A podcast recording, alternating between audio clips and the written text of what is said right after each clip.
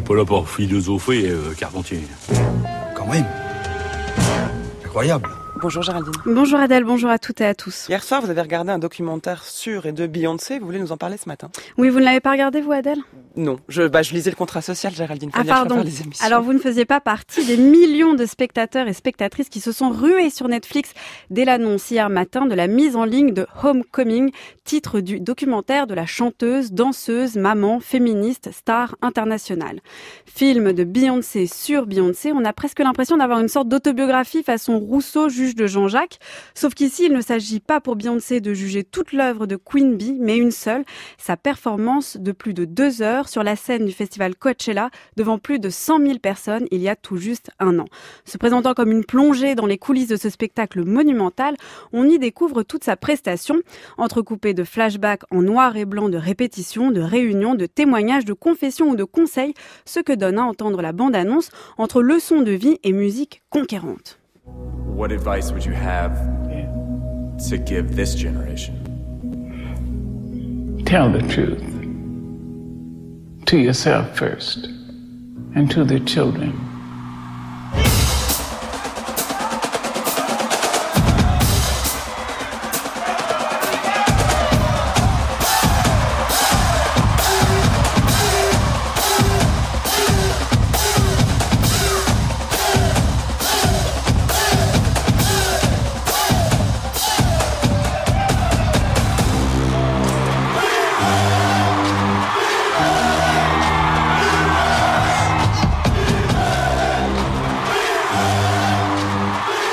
Depuis le 9 avril, les fans l'attendaient avec impatience et comme Beyoncé ne fait pas les choses à moitié, elle a offert en même temps que la mise en ligne de son film un album live surprise éponyme.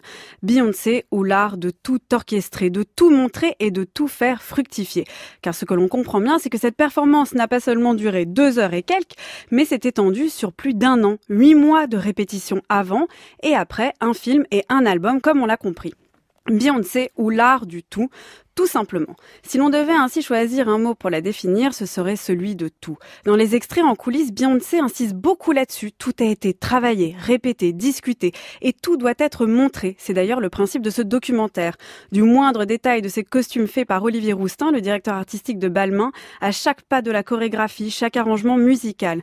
Chaque répétition, comme on le voit, est ainsi filmée et suivie d'un débrief minute par minute par toute l'équipe de production, soit une cinquantaine de personnes.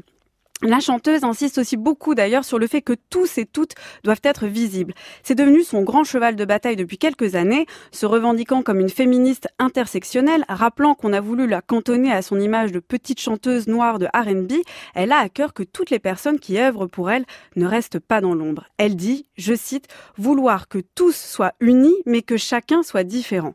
Tout le monde doit par conséquent être vu et chacun de leurs cris et de leur piétinement perçu par le public lors du spectacle.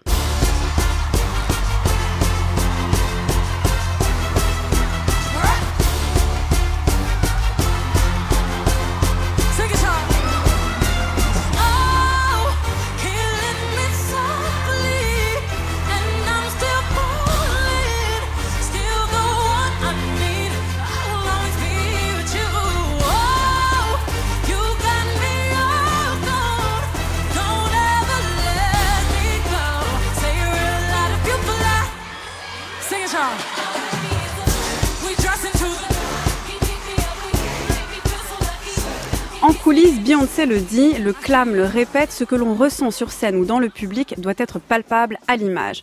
Ce film a cette vertu, montrer sur l'écran les sentiments et les sensations des danseurs, des musiciens ou des spectateurs. Visage ému, corps en transe, sueur ou sourire, tout doit apparaître.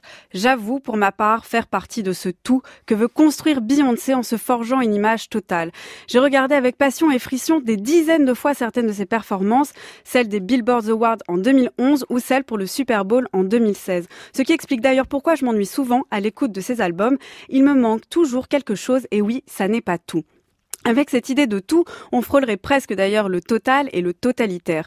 Les critiques de la star ne s'en privent pas, féministe aguicheuse, altruiste richissime, indépendante collée à son mari. Et oui, totalité n'est pas perfection. On lui trouve des défauts et elle en a, mais ce qui est agaçant, c'est qu'elle les montre d'elle-même. Mais oui, je vous l'ai dit, elle montre tout.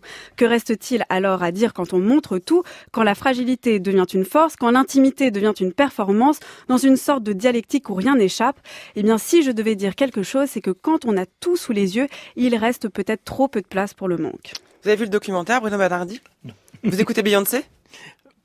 Pas beaucoup. Elle est un Ah. peu rousseauiste. Elle est un peu rousseauiste. En tout cas, je crois que c'est sûr, c'est que Colomba Grossi l'écoute parce que vous l'auriez vu se déhancher Oui, derrière oui, la oui, vitre. Vous l'avez vu, Bruno Bernardi, je sais. Géraldine, bon bah on regarde le documentaire, c'est Oui, ça? Homecoming. Et on Et- peut écouter l'album du coup. Et surtout, on réécoute votre chronique en ligne sur le site du journal de la philo.